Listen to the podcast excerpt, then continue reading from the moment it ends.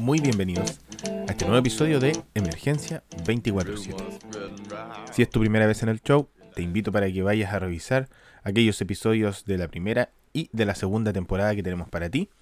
Además, recordarles a todos que nos pueden visitar en nuestra página de Instagram en Emergencia 24.7 Podcast. Esta semana quiero compartir con ustedes los 5 errores más frecuentes que cometen las personas que reprueban una CLS. Estos errores son los que a lo largo de mi experiencia como instructor y proveedor de ACLS me ha tocado ver de manera más frecuente en aquellas personas que se inscriben para el programa de certificación y lamentablemente no lo logran en el primer intento. El primer error que comete muchas personas al momento de enfrentarse a un curso como el ACLS, pero también a muchos otros cursos, es que no estudiaron el manual en su totalidad. Cuando uno se inscribe en los cursos, tiene la posibilidad de planificarse hacia qué curso se va a agendar. Mi consejo es que ustedes lo puedan hacer con al menos cuatro semanas, de manera tal de que puedan tener el acceso a el texto y no solo el acceso, sino que un tiempo más o menos razonable para poder leer el formato en su totalidad. Actualmente, el manual del ACLS no es tan extenso. Está alrededor de las 90 a 100 páginas eh, la versión en español. Razón por la cual uno debe intentar hacer una planificación al menos de 3 a 4 semanas para poder abarcar completamente los contenidos que están en el manual. Desde las habilidades de eh, soporte de vida básico hasta los otros temas que aborda el manual de CLS. Recordemos que no solo habla sobre manejo de taqui, bradiarritmias, paro cardiorrespiratorio, sino que también están el manejo del síndrome coronario y el evento cerebrovascular. Además de algunos elementos sobre el manejo de las intoxicaciones por derivados de los opioides. Es decir, de acuerdo a la dinámica de tiempo, trabajo, familia que ustedes tengan, deben programarse para poder leer todo el manual.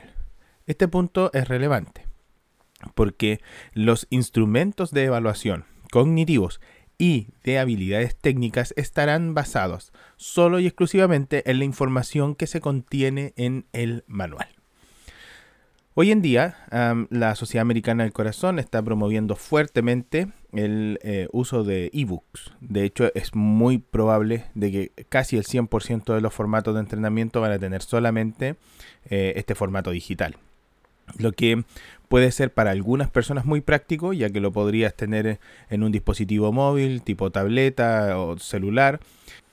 Pero también esto puede ser una dificultad para aquellas personas que están acostumbradas a estudiar desde un libro.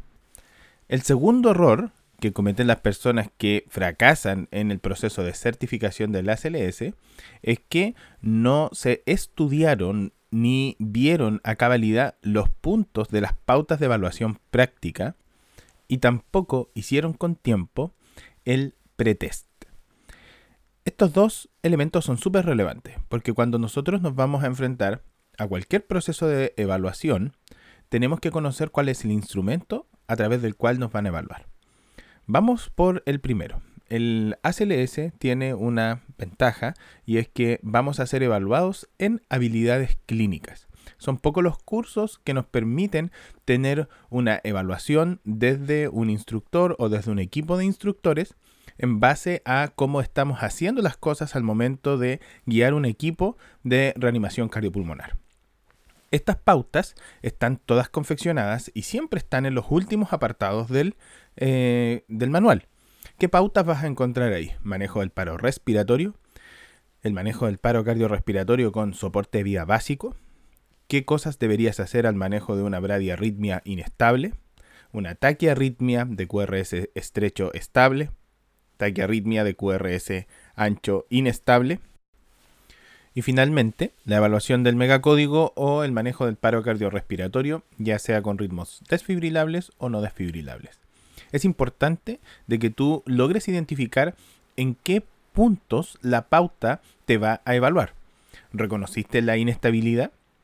¿Estás dando una reanimación de alta calidad? El líder es capaz de integrar y corregir las habilidades del equipo.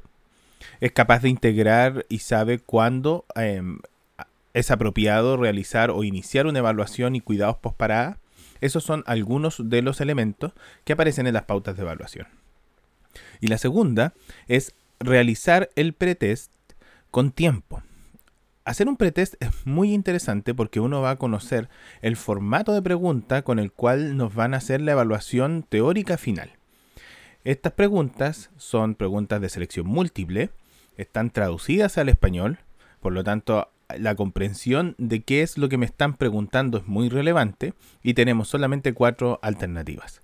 Entonces si yo logro estudiar el manual en su totalidad, luego de eso hacer el pretest con antelación y luego ir pregunta por pregunta a buscar la respuesta, a buscar el fundamento en el manual, me va a ayudar no solo a reforzar aquellos aspectos que tú sabes que te van a preguntar, sino que también a conocer la metodología de la pauta de eh, evaluación y la intencionalidad que tienen las preguntas, es decir, cuáles son aquellos temas donde sí o sí me van a preguntar y yo debo estar seguro cuáles son las recomendaciones que tiene el manual del el alumno. El tercer error que cometen las personas que reprueban una CLS es que subvaloran mucho las habilidades del soporte de vida básico. De hecho, desde mi perspectiva, es muy recomendable, antes de hacer una CLS, hacer el soporte de vida básico. Muchas personas em, no le dan mayor relevancia. Y resulta que cuando parte el curso, vas a partir con cápsulas que van a recordar ojo, recordar las habilidades básicas del soporte de vida, activar cadena de emergencia, inicio de las compresiones torácicas, uso adecuado de un sistema de ventilación con bolsa, válvula, máscara y cánula o dispositivo supraglótico y luego de eso el uso del DEA. Estos elementos no solo los vamos a repasar de manera rápida, somera, al momento de la CLS, sino que además es la primera evaluación práctica. Por lo tanto, muchas personas la subvaloran y al momento de la evaluación se ponen nerviosos, no conocen la pauta con la cual los van a evaluar, que eh, básicamente está buscando detectar si es que las compresiones torácicas son de alta calidad y si es que la persona sabe operar de manera efectiva el DEA con uno o dos operadores. Por lo tanto, mi recomendación es que ustedes puedan practicar estas habilidades antes en su casa para poder brindarlas de la mejor manera al momento de la evaluación. El ACLS se construye en base a las habilidades clínicas que uno debería tener desde el soporte de vida básico. Y muchas personas lo subvaloran. Dicen, ah, no, yo vengo a ACLS, vengo a terapias eléctricas, vengo a farmacología, vengo a cuidados postparada cardiorrespiratoria. Y no le dan la relevancia al entrenamiento de las habilidades prácticas de eh, soporte de vida básico, que finalmente son la primera evaluación a la que tú te sometes en un formato de ACLS. El error número 4 que cometen aquellas personas que fracasan en una certificación de ACLS es que se ponen demasiado nerviosos al momento de enfrentar la evaluación práctica del megacódigo. Evidentemente esta es la parte más eh, dura, más fuerte. En definitiva es donde alguien va a certificar tus habilidades para poder evaluar y detectar a un paciente inestable desde el punto de vista cardiovascular, dar el mejor tratamiento acorde al ritmo y la condición clínica del paciente y después el manejo del paro cardiorrespiratorio. Si te das cuenta, ahí estoy mencionando cuáles son los aspectos clave de las pautas de evaluación. Muchas personas al momento de que se les presenta la situación clínica, que son situaciones clínicas estandarizadas, que va a tener que manejar con su equipo, se ponen demasiado nerviosos y esto les cuesta em, el manejo del equipo de reanimación, pero además tomar las decisiones adecuadas. Entonces, ¿cuáles son algunos consejos que uno puede implementar? Bien, tomarse muy en serio los momentos de eh, práctica de los casos clínicos que van a tener con el equipo de reanimación. Generalmente uno es evaluado con el mismo equipo con el cual ha estado trabajando a lo largo del formato del curso. Por lo tanto, si es que en las prácticas yo estoy muy concentrado en la cosa que está sucediendo al momento de la simulación clínica, en primer lugar puedo identificar que quienes de mi equipo de reanimación son muy hábiles o son muy diestros en realizar ciertas técnicas. Por ejemplo, en las compresiones torácicas, en la estrategia de ventilación-oxigenación, en la manipulación del eh, monitor desfibrilador y uno que desde mi punto de vista es el más importante y siempre subvalorado, quién es el mejor en el control del tiempo y el registro. Porque lo importante de las LS es que me va a ayudar a estructurar estas habilidades, en cómo poder proporcionarlas de acuerdo a las necesidades que me presenta la situación clínica, pero en un orden de tiempo. Cómo poder darle orden y estructura a la reanimación. Por lo tanto, el primer consejo es tomarse muy en serio eh, las simulaciones clínicas de los casos anteriores. El segundo es identificar claramente a cómo me gustaría que mi equipo estuviese conformado al momento de la evaluación. El tercero es hacer una visualización. Es un ejercicio psicológico, si lo quisiéramos decir, ¿cierto? Nos vamos a imaginar que estamos en la evaluación. Nos vamos a imaginar qué casos nos podrían tocar a nosotros. Y luego, siempre hacer una aproximación desde lo más básico a lo más avanzado, velando siempre porque la reanimación sea de alta calidad. Uno de los temas que siempre complica a las personas es lograr identificar el ritmo. Entonces, cuando se vean enfrentados a identificar algún ritmo, inicialmente los pacientes puede ser que estén en un ritmo rápido o un ritmo lento, lo primero que voy a hacer es describirlo en su frecuencia, si es que es regular o irregular, y la morfología del QRS que yo puedo tener y contrastar eso con la condición clínica del paciente, si es que está estable o inestable, de acuerdo a los cinco criterios de inestabilidad. Luego de aquello, guiar cuál sería el tratamiento para eh, esas dos condiciones. Después, saber que en la evaluación del megacode en algún momento el paciente va a caer en paro cardiorrespiratorio y luego, entonces, cuando eso suceda, iniciar precozmente las compresiones torácicas y determinar rápidamente si es que el paciente está cursando por un ritmo desfibrilable para acortar los tiempos de la desfibrilación. Una vez que tenemos eso resuelto, vamos a brindar un RCP de alta calidad, mezclando muy bien las habilidades de soporte de vía básico, es decir, compresiones torácicas, estrategia de ventilación y oxigenación, y luego determinar cuándo es el mejor momento para el uso de los vasopresores fomentar el trabajo en equipo y hacer una revisión de las causas reversibles, es decir, cuáles son las H y las T de esta situación que yo pudiese mejorar para ver la posibilidad de revertir el cuadro del paro cardiorrespiratorio. Y así llegamos al quinto y último error que desde mi perspectiva cometen las personas que fracasan en los procesos de certificación de ACLS. Y este tiene que ver con la evaluación teórica y está asociado a que no leen bien las preguntas, no saben cuál es la intención de la pregunta. Y como les dije al inicio, las preguntas son de selección múltiple, donde hay solo una alternativa correcta. Evalúan los tópicos centrales de eh, los contenidos que están en el manual. Entonces, ese puede ser uno de los elementos que hay que mejorar. A mí me están preguntando lo que está en el manual, no lo que dice la última actualización, no lo que dice mi protocolo local de reanimación, no lo que yo estoy acostumbrado a hacer en mi lugar de trabajo. Es un instrumento de evaluación diseñado en base a el contenido que tiene el manual.